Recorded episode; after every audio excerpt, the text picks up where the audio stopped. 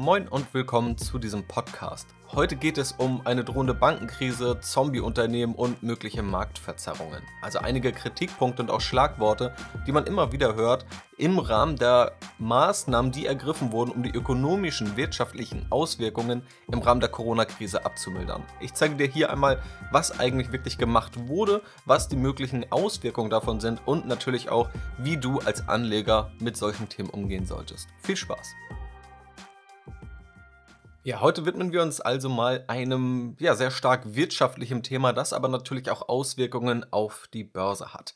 Und vorab auch der Hinweis, die komplette Zusammenfassung dieser Podcast-Episode findest du im Strategy Invest Mitgliederbereich. Ich verlinke sie dir auch in den Podcast-Show Notes und dort findest du auch die entsprechenden Quellen, die ich hierfür nutze. Viele davon sind Originalquellen von Gesetzestexten, Pressemitteilungen, die dann von staatlicher Seite gekommen sind oder eben auch Sekundärquellen, auf die ich dann eingehen werde. Also, wenn du das Ganze nachlesen möchtest, ab sofort werden diese Zusammenfassungen alle im Strategy Invest Mitgliederbereich veröffentlicht und die ersten werde ich da auch für alle zugänglich bereitstellen, wenn du da mal reinschauen möchtest. Also, legen wir mal los. Schauen wir jetzt also ganz konkret auf die aktuelle Phase der Wirtschaft, beziehungsweise auch so ein bisschen das Jahr 2020. Also ich glaube, das ist ein ganz guter Jahresabschluss zu schauen, was ist überhaupt wirtschaftlich passiert, welche Maßnahmen wurden ergriffen, was sind dann natürlich aber auch die Auswirkungen, die sich noch in die Zukunft ziehen könnten. Wichtig ist ganz am Anfang, dass wir Wirtschaft und Börse unterscheiden. Beides hängt natürlich zusammen, es ist aber nicht identisch. Denn an der Börse werden natürlich auch Erwartungen eingepreist. Und wenn es Risiken gibt, wenn Risiken bekannt sind, und einige der Risiken, über die wir jetzt sprechen, die sind sehr wohl bekannt, dann sind diese in der Regel auch in den Aktienkursen eingepreist, also in den Aktienkursen enthalten. Da kann man nun noch weiter reingehen, also tiefer reingehen, inwiefern die Risiken nun eingepreist sind. Die einen sehen die Risiken zu wenig eingepreist, die anderen sehen sie zu stark eingepreist. Aber in jedem Fall können wir davon ausgehen, dass diese Risiken eingepreist sind. Wie stark oder wie wenig stark, das kann man dann subjektiv beurteilen oder man lässt das Ganze je nach Anlagestrategie. Am Ende gehe ich dann nochmal drauf ein. Also, das müssen wir zum einen festhalten. Zum anderen müssen wir auch akzeptieren, dass es immer Risiken gibt.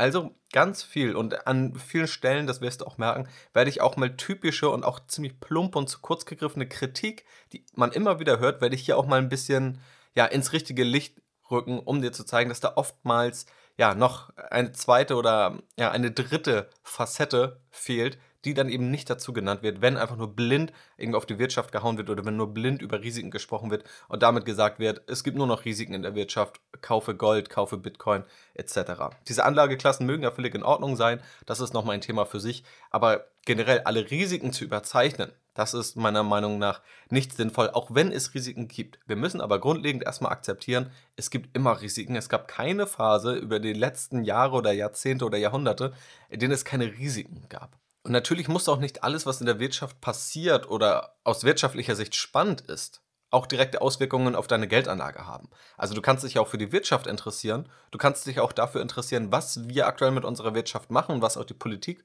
mit der Wirtschaft macht, was positive und was negative Aspekte sind. Du musst dann aber nicht deine Geldanlage über den Haufen werfen, solltest es auch nicht. Deine Geldanlage kann trotzdem genauso weiter funktionieren. Also mit diesen Dingen im Hinterkopf können wir da mal so ein bisschen jetzt in dieses Thema gehen. Natürlich ist das Thema erstmal sehr komplex, weil wir haben ja enorm viele Schnittstellen. Also wir haben hier teilweise rechtliche Themen, die auch geprüft werden müssen. Wir haben hier wirtschaftliche Themen und alles knüpft natürlich auch irgendwo an soziale Fragen an. Deswegen hier gibt es viele unterschiedliche Meinungen, die natürlich auch völlig äh, valide sind, beziehungsweise es ist erstmal valide, diese einzubeziehen. Ob die Meinungen selbst dann so valide sind, das muss man dann nochmal sehen. Aber hier soll es natürlich erstmal um die wirtschaftlichen Auswirkungen gehen. Das ist natürlich hier ganz wichtig. Und viele Bereiche berühren auch wiederum andere Komplexe, beispielsweise die Geldpolitik. Also die Geldpolitik soll hier nur indirekt angerissen werden. Es werde hier auch kurz darum gehen. Ich werde aber in Zukunft nochmal mehr darüber sprechen, was es mit der Geldpolitik auf sich hat, wie beispielsweise auch eine Inflationsgefahr daraus aussieht. Auch ein Risiko, was ja sehr, sehr viel diskutiert wird. Aber hier wirklich einmal Fokus auf Deutschland auch, teilweise auch Europa. Aber wir werden uns vorrangig einmal auf die Maßnahmen aus Deutschland fokussieren, vorrangig eben auch auf Fiskalpolitik. Also nicht die Geldpolitik, die die EZB macht, sondern vorrangig Fiskalpolitik, also die Politik, die der Staat unternimmt, beispielsweise durch Steuererhöhung, Steuersenkung oder andere wirtschaftliche Maßnahmen, die wir gleich kennenlernen werden. Und nur weil wir uns hier auf Deutschland fokussieren, heißt es natürlich nicht, dass du als Anleger dich auch auf Deutschland fokussieren musst. Ganz im Gegenteil, da spreche ich auch regelmäßig drüber. Ich habe auch eine eigene Podcast-Episode dazu gemacht. Ob es sinnvoll ist, in den DAX zu investieren oder nicht, hör dir das gerne nochmal an. Aber als Anleger steht dir die ganze Welt offen und das solltest du auch nutzen. Am Ende werde ich da nochmal in den konkreten Ratschlägen darauf eingehen. Also, schauen wir einmal, welche Maßnahmen jetzt überhaupt ergriffen wurden. Also, worüber reden wir überhaupt, wenn wir über wirtschaftliche Maßnahmen in dieser Corona-Pandemie sprechen, die vorrangig seit März greifen oder eben kurz danach. Da gingen also die ersten Maßnahmen los. Zum einen haben wir die Aussetzung von Insolvenzen beziehungsweise vielmehr die Aussetzung der Pflicht, eine Insolvenz direkt anmelden zu müssen. Ja, also wenn du ein Unternehmen führst als Geschäftsführer und du merkst, mein Unternehmen wird nicht mehr in der Lage sein, zukünftig Zahlungen zu bedienen, dann bist du verpflichtet, eine Insolvenz anzumelden, also quasi erstmal die Pleite deines Unternehmens, um möglicherweise auch andere Unternehmen zu schützen, damit eben nicht andere Unternehmen mit dir Geschäfte eingehen, die dann aber nie ihr Geld bekommen. Und das ist tatsächlich auch ein Straftatbestand, wenn man so eine Insolvenz nicht anzeigt. Das kennen wir auch als Insolvenzverschleppung. Auch das hört man ja immer mal wieder. Also darüber sprechen wir hier, dass sozusagen die Anmeldepflicht zu einer Insolvenz ausgesetzt wurde. Erst fand das Ganze bis zum 30. September 2020 statt. Nun wurde es aber bis 31.12.2020 verlängert. Es war tatsächlich auch im Gespräch und eine Forderung der SPD, dass das Ganze noch bis März verlängert wird. Das wurde aber Stand jetzt noch nicht gemacht. Natürlich, in diesen Zeiten ist es schwer, kurzfristige Prognosen zu treffen. Kann es natürlich aber auch sein, dass an diesen Fristen noch irgendwas geschoben wird. Aber das ist der Status quo. Übrigens, falls ihr auch irgendjemand zuhört, ich weiß ja nicht, wie weit der Podcast kommt, der vielleicht auch an irgendeiner Stelle ziemlich direkt an Prozessen, die wir hier besprechen, beteiligt war. Also es könnte ja sein, dass jemand hier an der Ausarbeitung der Gesetzestexte beteiligt ist, dass hier vielleicht sogar jemand mit politischer Beteiligung zuhört oder jemand der Unternehmen, die wir gleich nochmal besprechen werden, die auch große Hilfspakete bekommen haben, dann lasst mich das natürlich sehr, sehr gerne wissen. Falls es da irgendwelche Insights gibt, die man teilen kann oder irgendwelche Punkte, die vielleicht nochmal aus einer anderen Seite beleuchtet werden können, dann bin ich da natürlich für jeden Hinweis sehr dankbar, entweder einfach per Mail oder per Instagram.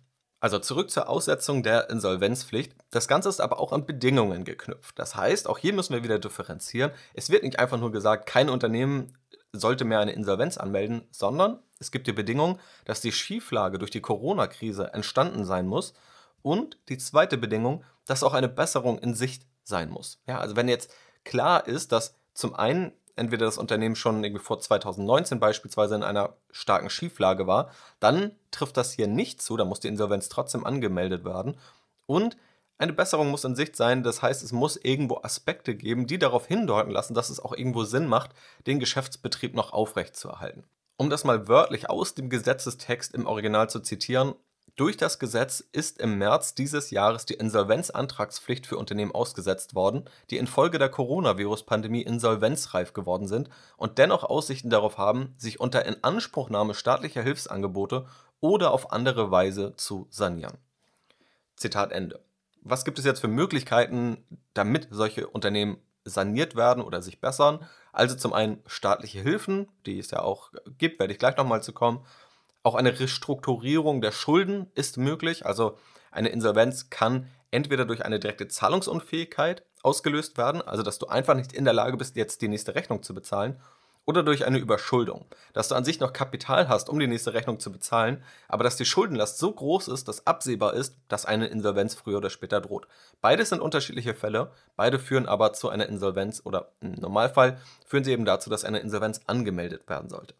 Und natürlich kann die Besserung auch eintreten, wenn sich einfach das Geschäft besser entwickelt. Wenn wir also auf Branchen schauen, die jetzt 2020 große Probleme hatten, vielleicht die Gastronomie oder die Reisebranche, diese dann aber 2021 und 2022 zu dem alten Niveau zurückkehren, dann ist dann natürlich klar sichtbar, dass dann eine Besserung eintreten könnte. Das Problem, was ich bei diesen Bedingungen sehe, ist, dass in der Praxis wahrscheinlich nicht so eindeutig prüfbar ist, ob die Bedingungen eigentlich erfüllt sind. Um hier nochmal den Gesetzestext zu zitieren, wie beispielsweise dann auch definiert wird, ob jetzt die Corona-Krise die Ursache ist für die Schieflage oder nicht war der Schuldner am 31. Dezember 2019 nicht zahlungsunfähig, wird vermutet, dass die Insolvenzreife auf den Auswirkungen der Covid-19-Pandemie beruht und Aussichten darauf bestehen, eine bestehende Zahlungsunfähigkeit zu beseitigen. Also hier wird dann vereinfacht angenommen, dass jemand, der bis Ende letzten Jahres noch nicht zahlungsunfähig war, es dieses Jahr nur durch die Corona-Krise geworden ist. Was natürlich dann nicht ganz stimmt, was wahrscheinlich aber für die meisten Unternehmen dann tatsächlich zutrifft. Aber das sind die Ungenauigkeiten, mit denen man hier leben muss. Was das jetzt für Auswirkungen hat, und tatsächlich ist das mit einer der spannendsten Punkte, darauf komme ich gleich nochmal zu sprechen. Es gab aber auch andere Maßnahmen, die erstmal ergriffen wurden. Zum einen etwas, was ja auch immer wieder durch die Medien ging, Kurzarbeit. Also Menschen konnten sozusagen in der Arbeitszeit reduziert werden, haben trotzdem noch einen Teil ihres Gehaltes bekommen. Der vorrangige Nutzen war, dass dann eben vermieden wird, dass Unternehmen ihre Mitarbeiter entlassen müssen. Dadurch fällt natürlich auch irgendwo Geld in der Wirtschaft weg, wenn Mitarbeiter entlassen werden. Und es fallen auch immer wieder Kosten an, wenn Mitarbeiter entlassen werden müssen und dann vielleicht sechs Monate später wieder eingestellt werden müssen. Und auch über die Kurzarbeit, da kann man natürlich unterschiedlicher Meinung sein. Da muss man aber sagen, dafür, dass es auch bei staatlichen Eingriffen immer ziemlich viel Kritik gibt, ist die Kurzarbeit doch relativ positiv von vielen Bereichen, also von Ökonomen, von Unternehmen selbst und aus der Politik beurteilt worden. Was wir dann noch gesehen haben, sind Finanzspritzen für bestimmte Branchen, beispielsweise Selbstständige, auch gerade in dem Gastronomiebereich und auch Hilfskredite der KfW wurden großzügiger verteilt. Also allein Anfang April waren es schon 10 Milliarden Euro, die da direkt zum Beginn der Krise abgerufen wurden. Dann gab es natürlich auch Maßnahmen in die andere Richtung, nämlich überhaupt, dass Unternehmen eingeschränkt wurden. Also einigen Unternehmen wurde natürlich dann das Gewerbe untersagt, in dem Sinne, dass dann der Geschäftsbetrieb nicht stattfinden durfte. Also bestimmte Läden durften nicht mehr aufmachen, natürlich eben der Gastronomiebereich. Es gab aber auch zeitweise Beschränkungen in Deutschland, dass Unternehmen mit einer gewissen Fläche nicht mehr aufmachen dürfen, kleineren aber eben schon oder nur unter Auflagen, dass nur eine bestimmte Personenanzahl in ein Ladengeschäft, in eine Filiale gehen darf. Und als vielleicht noch letzte größere Maßnahme, die wir gesehen haben, geht in diese Finanzspritzenrichtung, dass der Staat auch in Unternehmen eingestiegen ist und teilweise eben auch Unternehmen Geld geliehen hat. Und auch hier wieder ein Punkt, wo viele Dinge oft durcheinander geworfen werden. Also wenn der Staat einem Unternehmen Geld gibt, dann ist Geld geben nicht gleich Geld geben, sondern es gibt unterschiedliche Möglichkeiten, wie man jemandem Geld geben kann, wie auch du jemandem Geld geben könntest. Du könntest das Geld verschenken, du könntest das Geld verleihen und dafür einen Zins verlangen, oder du könntest jemandem Geld geben, dafür aber Anteile verlangen um an der zukünftigen Geschäftsentwicklung zu partizipieren. Wir haben also unterschiedliche Möglichkeiten, jemandem Geld zu geben. Und oftmals, wenn man sich die kritischen Stimmen anschaut, dann wird hier die Differenzierung nicht wirklich vorgenommen. Es gibt aber auch tatsächlich Kritik, die ich hier für sehr valide halte.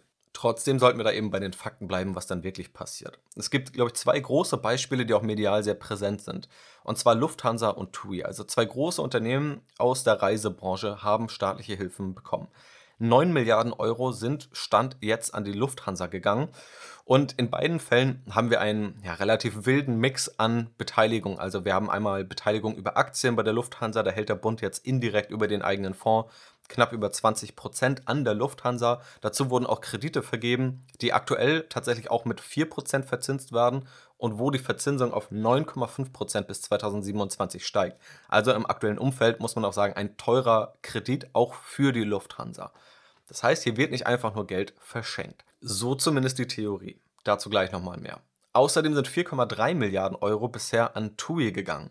Und das ist ganz interessant, das Handelsblatt hat es auch mal nachgerechnet und geguckt, wie viele TUI-Mitarbeiter dann in Deutschland arbeiten, also in Deutschland für TUI tätig sind, um das dann ins Verhältnis zu setzen zu den Hilfen, die Deutschland TUI gibt. Und diese 4,3 Milliarden Euro entsprechen 430.000 Euro je TUI-Mitarbeiter in Deutschland. Und das natürlich nicht einberechnet, dass TUI auch die Kurzarbeit in Anspruch nimmt. Wichtig ist auch bei solchen Zahlen zu bedenken, hier wurde Geld nicht einfach verschenkt. Also ein Großteil dieser 4,3 Milliarden Euro besteht aus einem KfW-Kredit. Also es werden Zinsen fällig und es muss zurückgezahlt werden. Teilweise haben wir hier auch noch im ja, dreistelligen Millionenbereich Wandelanleihen drin und auch stille Einlagen. Das ist sozusagen der Status quo. Also erstmal die Fakten, was überhaupt passiert ist, was überhaupt gemacht wurde. Und jetzt gehen wir mal so ein bisschen in die bewertende Richtung und schauen, was sind denn jetzt die Risiken, die daraus entstehen könnten.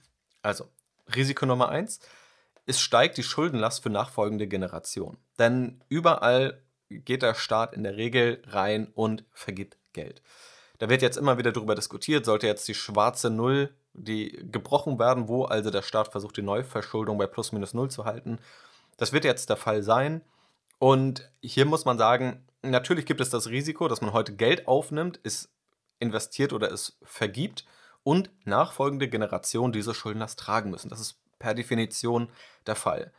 Dazu müssen wir aber auch auf der anderen Seite sagen, und das wird eben oft nicht dazu gesagt, dass viele Ökonomen die schwarze Null schon länger kritisieren, weil sie sagen, dass die Schuldenquote in Deutschland international gesehen relativ niedrig ist. Also dass Deutschland sehr stabil dasteht, wenn man die Schuldenquote berechnet, beispielsweise indem man die Schulden ins Verhältnis zum Bruttoinlandsprodukt setzt. Also viele Ökonomen fordern auch schon länger, dass mehr investiert wird, dass Deutschland viele Projekte anschieben sollte, im Rahmen der Digitalisierung die Infrastruktur aufzubauen und vieles mehr. Das heißt, diese schwarze Null als einzig valide Politik zu sehen, das halte ich für ziemlich einseitig. Da gibt es in der Ökonomie viel, in meinen Augen auch berechtigte Kritik, dass es nicht unbedingt sinnvoll ist. Aber natürlich ist das erstmal eine Auswirkung, dass hier unerwartete Zahlungen notwendig werden, wodurch die Schuldenlast steigt, was sich dann auch auf nachfolgende Generationen überträgt. Auch bei Schulden gilt, dass es gute und schlechte oder bessere und schlechtere Schulden gibt. Wenn wir einfach nur Schulden aufnehmen, um das Geld in marode Unternehmen zu stecken, die dann früher oder später ohnehin pleite gehen, dann haben wir die Schuldenlast erhöht, ohne viel Gutes getan zu haben, außer die Arbeitsplätze vielleicht noch für ein paar Monate erhalten zu haben. Wenn wir aber es schaffen oder wenn die Politik es schafft, das Geld richtig zu investieren, dass dadurch ein langfristiger Mehrwert entsteht, wie es ja bei Investitionen der Fall ist, wenn heute in Digitalisierung oder Infrastruktur oder Bildung investiert wird, dann steigt natürlich erstmal die Schuldenlast, aber langfristig sollte es sich ja auch für die nachkommenden Generationen auszahlen. Also hier müssen wir unterscheiden, wofür werden Schulden aufgenommen, werden sie sinnvoll aufgenommen oder eben nicht sinnvoll aufgenommen. Und das ist die viel entscheidendere Frage als die, ob man jetzt an der schwarzen Null festhält oder nicht. Das zweite große Risiko, das befürchtet wird, sind verschleppte Insolvenzen. Also bei all diesen Dingen, gerade auch diese Aussetzung der Anmeldepflicht für Insolvenzen, wird vor allem befürchtet, dass sich Insolvenzen verschieben und daraus eine Kettenreaktion entsteht. Schauen wir kurz darauf, wie genau das dann passieren könnte oder was hier die Befürchtung ist. Also Banken vergeben ja Kredite. Gerade Sparkassen und auch kleinere Genossenschaftsbanken vergeben auch Kredite an kleinere Unternehmen, die tendenziell eher von der Corona-Krise betroffen sind. Diese Unternehmen, viele dieser Unternehmen melden in diesem Jahr keine Insolvenz an. Das sieht man auch in den Zahlen, dass es ziemlich stark zurückgegangen ist. Es wird also erwartet, dass die Insolvenzen nicht aufgehoben sind, sondern nur aufgeschoben sind in vielen Fällen. Also, dass natürlich eigentlich nur Unternehmen jetzt die Insolvenz aufgeschoben haben, die dann auch für eine Besserung in Frage kommen. Aber das können wir uns natürlich alle denken, nicht alle Unternehmen werden tatsächlich in diese Besserung kommen, werden es also schaffen, aus dieser Insolvenz rauszukommen. Und ich habe ja eben schon erklärt, dass auch diese Definition in der Praxis natürlich etwas schwammig ist und es nicht so eindeutig ist, das Ganze vernünftig auszulegen und dann umzusetzen. Also, dieses Risiko besteht. Und dazu gibt es auch Studien, beispielsweise vom IWH, also dem Leibniz-Institut für Wirtschaftsforschung in Halle. Dort wird vor allem gesagt, dass Sparkassen und Genossenschaftsbanken am gefährdetsten sind. Gerade große Banken haben noch viele andere Erlösströme und vergeben Kredite auch oft in größerem Volumen an große Unternehmen. Dabei eher kleinere Unternehmen gefährdet sind, sind vor allem Sparkassen und Genossenschaftsbanken gefährdet. Das IWH geht außerdem davon aus, dass im optimistischsten Szenario 6% der Banken gefährdet sind und im pessimistischsten Szenario bis zu 28% der Banken gefährdet sind. Also je nachdem, wie stark sich jetzt wirklich diese Insolvenzen auswirken sollten oder wie viele es wirklich gibt, sind 6 bis 28% gefährdet. Aber ganz wichtig, auch das wird dann oft genannt, äh, habe ich sehr viel mitbekommen, dann auch eher aus der Crash-Propheten-Richtung. Dann werden sich natürlich die 28% rausgezogen. Also dann wird nicht mit 6 bis 28% argumentiert, sondern mit 28%. Das ist der Worst Case. Und nur weil sie gefährdet sind, heißt es nicht, dass diese automatisch pleite gehen. Also, das ist natürlich noch ein Unterschied, wenn beispielsweise 20% gefährdet sind, kann es natürlich auch sein, dass es bei 10% dann wirklich ernste Probleme gibt, dass aber auch andere 10% da rauskommen. Also wenn wir auf so eine Studie schauen, dann ist es eben auch wichtig zu schauen, was dort wirklich gesagt wird und was dort nicht gesagt wird. Und natürlich kann es auch darauf ja Reaktionen geben. Also auch der Staat könnte da eingreifen. Ob man das gut findet oder nicht, sei erstmal dahingestellt. Aber das haben wir in der Vergangenheit sehr, sehr viel gesehen. Das heißt, auch das ist ja nicht auszuschließen. Wir sind nicht in einem statischen System, wo wir heute Dinge feststellen und alle laufen blind in diese Risiken hinein, sondern auch der Staat sieht das natürlich und auch Banken sehen das natürlich. Also tagtäglich arbeitender Mitarbeiter und bei aller Kritik, die man an Banken hat, sind auch sehr, sehr viele kluge Köpfe dabei, die natürlich auch wissen, dass sie Kredite haben und dass dort Risiken drohen und die natürlich auch heute schon sich darüber Gedanken machen, wie sie darauf reagieren. Also auch hier der Hinweis, ich weiß, dass auch viele Mitarbeiter in Banken hier zuhören, gerne Zuschriften, Mails, Nachrichten per Instagram, wie das Ganze in Banken gehandelt wird und äh, was da vielleicht auch Möglichkeiten sind, um darauf zu reagieren. Das also nur als Hinweis, wir sind nicht in einem statischen System, wo alles so bleibt, weil es einmal festgestellt wurde, sondern wir haben dynamische Akteure, die darauf reagieren können, was es natürlich schwerer macht, das Ganze zu prognostizieren und was natürlich auch diese ganzen Crash-Prognosen, die wir immer wieder hören, schwerer macht und was auch dazu führt, dass diese ganzen Crash-Prognosen reihenweise daneben liegen. Auch über dieses ganze Thema der ständigen Crash-Prognosen und was auch einfach viele methodische Fehler dieser Prognosen sind, habe ich ja schon mal im Podcast gesprochen. Es ist, glaube ich, sogar die längste Podcast-Episode, die es hier gibt, mit 13 konkreten Kritikpunkten. Falls dich das Ganze interessiert, hör da gerne mal rein. Hier gibt es in jedem Fall Risiken. Das müssen wir festhalten. Es ist aber schwer, diese Risiken ganz konkret zu prognostizieren oder ganz konkret zu sagen, wie ein Dominostein nach dem anderen den nächsten umkippt und wozu das führen wird. Das wissen wir nicht. Wir wissen aber, hier gibt es Risiken und diese sehe ich hier auch definitiv gegeben, dass sich Insolvenzen eben verschieben und dadurch auch eine gewisse Kettenreaktion in Richtung des Bankensektors ausgelöst wird, womit auch der Bankensektor, der ja ohnehin in Deutschland nicht der stärkste ist, auch sehr zersplittert ist. Also wir haben viele unterschiedliche kleine Banken ja, dass da eben womöglich eine gewisse Konsolidierung stattfinden muss und es kurzfristig da auf jeden Fall ungemütlich werden kann. Aber auch in andere Richtungen kann das natürlich Auswirkungen haben. Und zwar können auch Unternehmen, die jetzt eigentlich ihre Insolvenz anmelden müssten, es aber nicht machen, auch Auswirkungen, negative Auswirkungen auf eigentlich gesunde Unternehmen haben. Es gibt beispielsweise Untersuchungen von Kreditreformen, die gehen aktuell von 550.000 überschuldeten Unternehmen aus. Und bei Aussetzung der Insolvenzpflicht, wenn diese bis März verlängert worden wäre, dann prognostizieren sie, dass es etwa 700.000 bis 800.000 wären. Auch 2018 war die Schätzung, dass diese Definition dieser berüchtigten Zombie-Unternehmen etwa 15% aller Unternehmen betrifft. Also in diesem Zuge, basierend auf der Kreditreformstudie, wird dann eben auch oft von Zombie-Unternehmen besprochen und von einer Zombifizierung der Wirtschaft. Wie wird das Ganze überhaupt erstmal definiert? Die Definition hier bei Kreditreform ist, dass ein Unternehmen nicht in der Lage ist, aus dem operativen Ergebnis, also dem operativen Gewinn in den meisten Fällen, die Zinsen der aufgenommenen Kredite zu bezahlen. Sobald ein Unternehmen also, in der Regel dann drei Jahre in Folge, nicht in der Lage ist, aus dem operativen Ergebnis die Zinslast zu tragen, gilt ein Unternehmen als Zombie-Unternehmen, das nur von der Geldpolitik, also der Politik der Notenbanken, über günstige Kredite noch am Leben gehalten wird. Das ist hier die Definition. Das Risiko, das man da eben sieht, ist, dass diese Unternehmen, die Zombie-Unternehmen, zum einen einfach Kapital und auch Mitarbeiter binden, was eigentlich in anderen Unternehmen viel besser eingesetzt wird.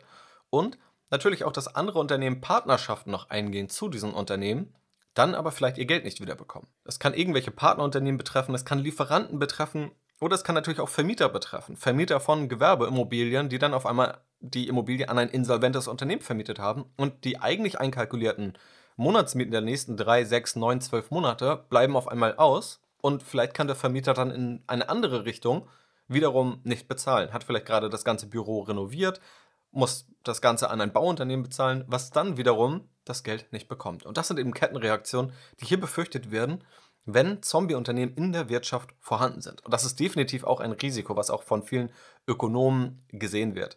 Auch Patrick Ludwig Hans, der der Leiter der Wirtschaftsforschung bei Kreditreform ist, hat dazu gesagt, die Lage verschlimmert sich von Tag zu Tag, denn die Insolvenzen werden derzeit nur verschoben. Dadurch könnten viele derzeit noch gesunde Firmen mit in den Abgrund gerissen werden.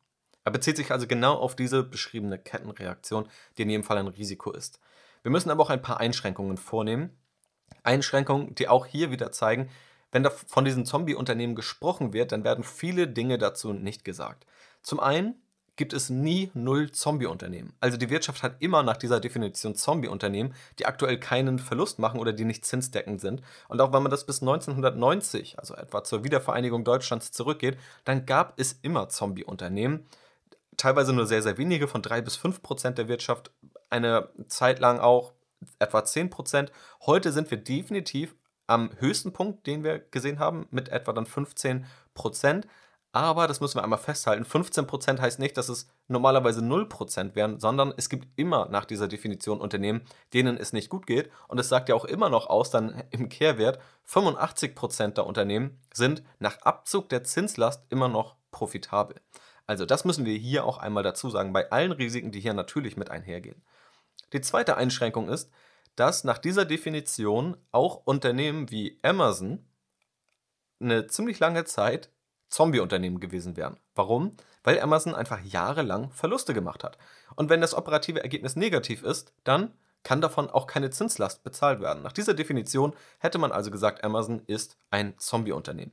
Und nun sehen wir ja auch in dem aktuellen Wirtschaftstrend, dass wir sehr, sehr viele Wachstumsunternehmen haben, auch Startups im Technologie- und im Digitalbereich, die dann auch relativ schnell als Zombie-Unternehmen abgestempelt werden, weil hier ja keine differenzierte Beurteilung stattfindet, ob ein Unternehmen langfristig profitabel sein kann, sondern hier wird eben einfach auf den Status quo oder dann eben die letzten drei Jahre geschaut. Und gerade für Wachstumsunternehmen, deren Vision ja langfristig ist, zeigt das dann eben ein verzerrtes Bild. Also das hätte sehr, sehr lange für ein Amazon gegolten, für ein Shopify, für ein Home24, Zalando oder auch About You, wo gehandelt wird, ob die jetzt für einen Milliardenwert an die Börse gehen. All diese Unternehmen könnten hier als Zombie-Unternehmen klassifiziert werden, obwohl sie offensichtlich nichts damit zu tun haben und Milliardenwerte haben und die, diese Werte auch noch steigern. Also das ist auch eine Einschränkung, die wir hier vornehmen müssen. Und wir müssen natürlich auch dazu immer sagen, auch das wird dann oftmals nicht dazu gesagt, wenn von Zombie-Unternehmen gesprochen wird, es ist ja nicht so, dass da ein Unternehmen gegründet wird, da sitzen zehn Mitarbeiter, die den ganzen Tag nur Däumchen drehen und das Unternehmen bekommt Kredit nach Kredit und kann sich immer refinanzieren,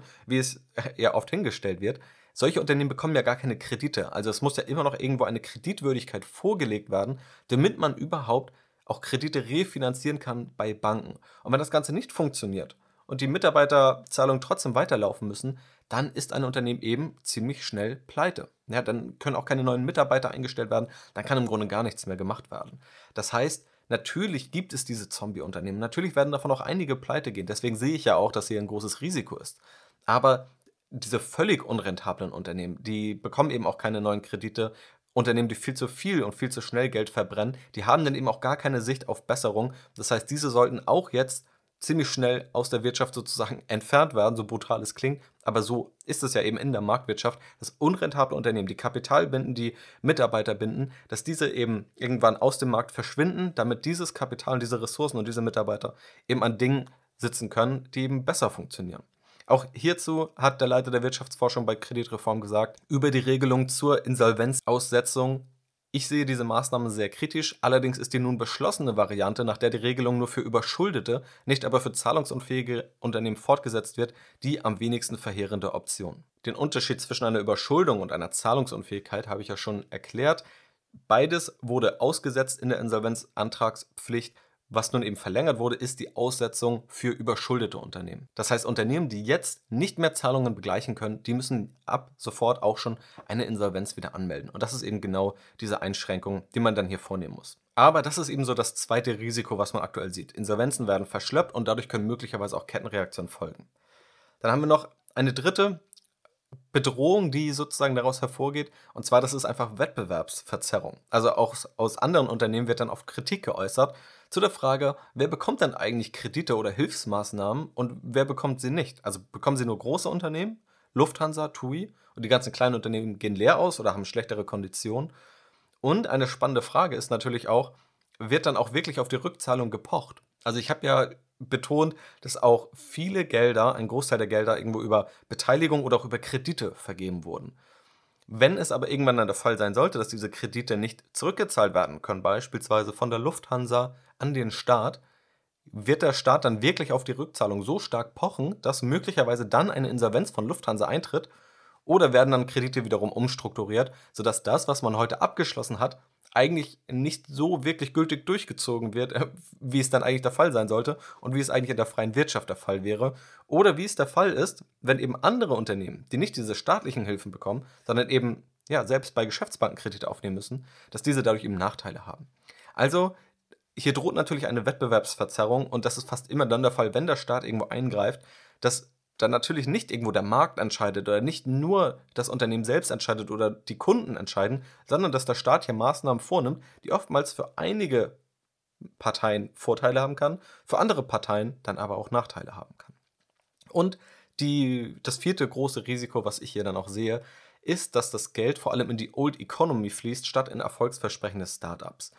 Natürlich muss man auch hier abwägen, gerade in dieser Wirtschaft, die jetzt auch gerettet wird, wenn wir über Lufthansa und TUI sprechen, da hängen auch viele Arbeitsplätze dran, viele Existenzen und das hat natürlich auch wieder weitreichende Auswirkungen. Das heißt, mit Sicherheit hat es sehr, sehr viele positive Effekte, diese Branchen auch zu stützen. Und auf der anderen Seite wird dann auch oft die Frage gestellt, auch aus der Startup- und Gründerszene, wenn man mal diese Gelder nimmt, also 4,3 Milliarden Euro für TUI, 430.000 Euro je Mitarbeiter effektiv, Natürlich ist ein Großteil davon ein Kredit, aber wenn man mal diese Gelder nimmt und mal großflächiger auch in neue Industrien investiert, also in digitalisierte Industrien, in technologische Produkte und Unternehmen, die womöglich auch zukünftig die Marktführerschaft sichern, was man ja ehrlicherweise jetzt nicht unbedingt bei Lufthansa oder TUI sieht, dass man dann langfristig wirtschaftlich viel besser dasteht und dass diese Gelder für die Old Economy sehr, sehr locker fließen und freigemacht werden. Aber beispielsweise Startups, die auch jetzt in Schieflage geraten, Liquiditätsengpässe haben, durch irgendwelche komplizierten Prozesse gehen müssen oder dann vielleicht 5.000 oder 10.000 Euro bekommen, wo sie ihre Mitarbeiter dann vielleicht eine Woche von bezahlen können. Dass also eigentlich dort viel mehr und viel großzügiger Geld freigegeben sollte, um in die Zukunft zu investieren und nicht um Branchen, die auch vor der Corona-Krise schon eher auf dem absteigenden Ast waren, noch zu lange zu retten. Also ich glaube, hier muss eine Abwägung stattfinden. In jedem Fall ist es, glaube ich, auch ein Kritikpunkt und einfach ein Risiko aus den aktuellen Maßnahmen. Das sind also so die Maßnahmen, die ergriffen wurden und zum einen auch die größten Risiken, die immer wieder ja, hervorgebracht werden und die auch ich da definitiv sehe. Also Risiko Nummer eins, es steigt natürlich die Schuldenlast für die nachfolgende Generation, was vor allem dann ein Problem ist, wenn nicht klug investiert wird. Risiko Nummer zwei, Insolvenzen könnten aufgeschoben werden und dadurch auch Kettenreaktionen auslösen. Risiko Nummer drei, dass eine Wettbewerbsverzerrung und eine Marktverzerrung vorgenommen wird, die einfach nicht mehr effizient ist, die also zu Ineffizienzen führt. Und Risiko oder Nachteil Nummer vier, dass das Geld vor allem in Old Economy fließt, statt in die Zukunft, die man in Deutschland womöglich noch viel stärker bräuchte. Wichtig ist dabei natürlich immer zu bedenken, was sind jetzt auch Auswirkungen für uns als Anleger.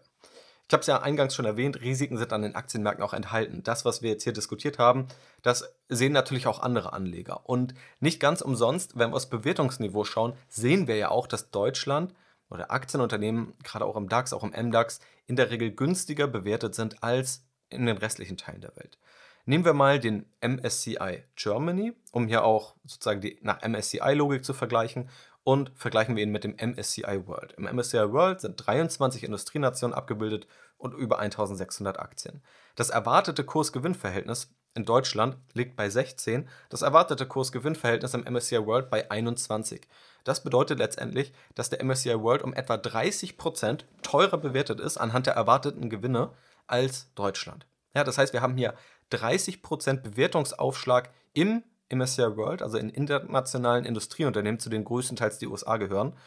Anders gesagt können wir sagen, Deutschland ist aktuell basierend auf den erwarteten Gewinn 30% günstiger bewertet. Das ist also der Risikoabschlag, den Anleger hier vornehmen. Das ist immer ganz wichtig zu überdenken. Risiken sind auch in den Aktienkursen enthalten und nun kann man natürlich darüber streiten, ob das gerechtfertigt ist oder nicht gerechtfertigt ist. Das ist aber erstmal der Status quo. Was sind denn die Konsequenzen daraus, die du als Anleger daraus mitnehmen solltest? Ich sehe da vor allem drei Konsequenzen. Zum einen, wenn du ein Einzelaktienanleger in den betroffenen Branchen bist, also wenn du beispielsweise an Lufthansa beteiligt bist oder an anderen Unternehmen aus der Reisebranche oder womöglich auch Banken, auch wenn natürlich die Auswirkungen eher auf kleinere Sparkassen oder Genossenschaftsbanken gehen, dann solltest du natürlich diese Risiken überhaupt erstmal kennen, verstehen und auch dir diese Risiken bewusst sein, bevor du hier in einzelne Aktien investierst. Also in all diesen Branchen ist erstmal von einem höheren Risiko auszugehen. Zweitens, generelles Risikobewusstsein zu haben. Es gibt immer Risiken an den Aktienmärkten. Und natürlich hatten wir über die letzten Jahre, etwa seit 2008, 2009, weitestgehend steigende Börsenkurse. Das vernachlässigt total, was Anleger dort wirklich erlebt haben, weil es immer wieder Risiken gab, weil es immer wieder Crash-Szenarien gab, weil es auch die Euro-Krise 2012 gab, jetzt auch den Corona-Einbruch. Wir haben natürlich alles wieder aufgeholt, trotzdem war die Reise nicht so einfach, wie sie jetzt auf einem ja, theoretischen Aktienchart aussieht. Wichtig ist aber zu verstehen, nur weil es in der letzten Zeit auch immer so schnell wieder bergauf ging, heißt es ja nicht, dass es immer der Fall sein wird. Also wenn die Aktienkurse lange steigen und auch jahrelang gestiegen sind, solltest du trotzdem dir immer vor Augen halten, dass es auch bergab gehen kann und das sozusagen in deiner Risikotoleranz mit zu bedenken. Genau wie du dann, wenn es mal crasht, und da habe ich ja auch ausführlich genau dann, als es zu dem ersten Corona-Rücksetzer kam, darüber gesprochen, dann auch optimistisch zu sein und dann auch zu sehen, dass es auch wieder nach oben gehen wird. Also sozusagen im Erfolg auch daran zu denken, dass es auch mal bergab gehen wird und dann, wenn die Kurse aber auch mal gecrashed sind, dann daran zu denken, dass es auch bergauf gehen wird. Das ist enorm wichtig, im Corona-Crash hat das enorm geholfen. Ich habe ja auch hier im Podcast erzählt, dort dann selber gezielt investiert zu haben, was sich auch ausgezahlt hat. Trotzdem kann es natürlich bergab gehen. Und nur weil es immer so schnell bergauf ging, heißt es nicht, dass es wieder passieren wird. Auch in einer der ersten Episoden im Podcast habe ich mal darüber gesprochen, warum du lernen solltest, kein Truthahn zu sein, mit einer Anekdote, zu einem Truthahn, die dieses Prinzip verdeutlicht. Falls du dir das mal anhören möchtest, kannst du da gerne mal reinhören. Und die dritte Konsequenz daraus ist, international zu diversifizieren und zu investieren. Also als Anleger steht dir die ganze Welt offen. Wir haben hier viel über Deutschland geredet. Die Auswirkungen gibt es natürlich auch in anderen Ländern und auch gerade in Europa. Deutschland ist ja ein, einer der größten Bestandteile von Europa oder einer der wichtigsten ja, wirtschaftlichen Kräfte in Europa. Aber gerade das zeigt ja, was wir hier diskutiert haben, dass es immer länderspezifische Risiken gibt. Die wird es auch in anderen Ländern geben. Die kannst du aber in Summe abmildern, wenn du eben auch international diversifizierst und wenn dein Depot nicht zu 50, 70 oder 90 Prozent aus deutschen Aktien besteht.